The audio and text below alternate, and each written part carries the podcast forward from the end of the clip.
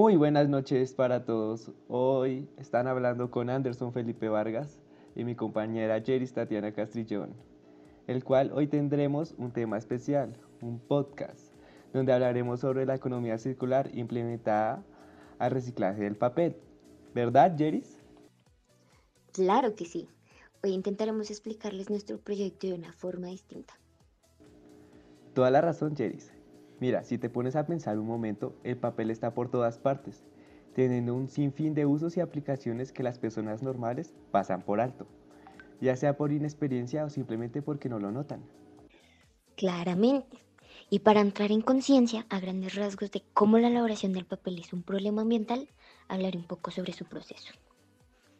Entrando en materia, las empresas para fabricar el papel en sí consumen grandes cantidades de agua y energía, ya que también usa bastantes medios de transporte para trasladar los productos de un lado a otro, aumentando la huella de carbono.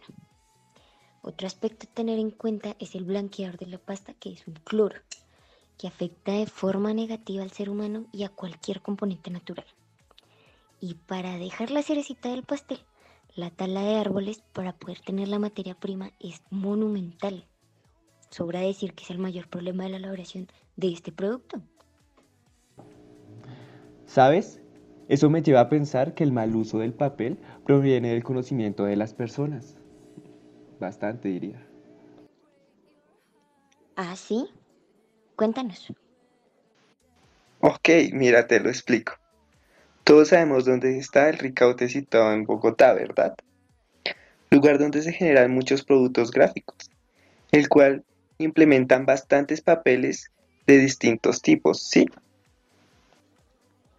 Sí, sí, claro. Ok, mira, te cuento.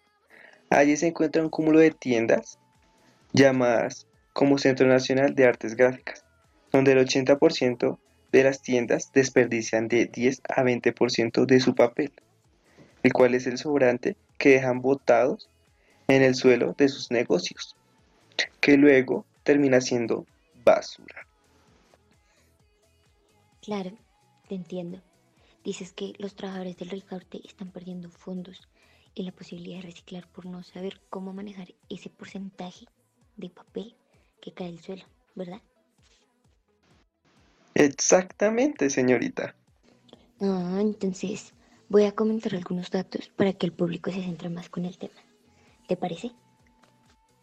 Listo, dale, te escuchamos. Mira, como es bien sabido, la fabricación del papel poluciona tremendamente.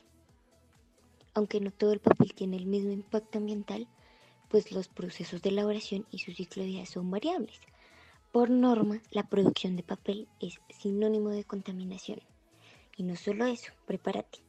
El sector papelero es una industria que tiene mucho que mejorar, claramente, pero no es menos cierto que reducir el consumo optimizar el uso y el reciclaje del papel sigue siendo una responsabilidad de todos.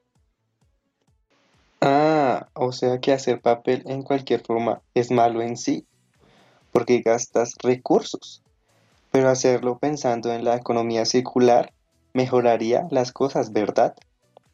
Exactamente, querido compañero.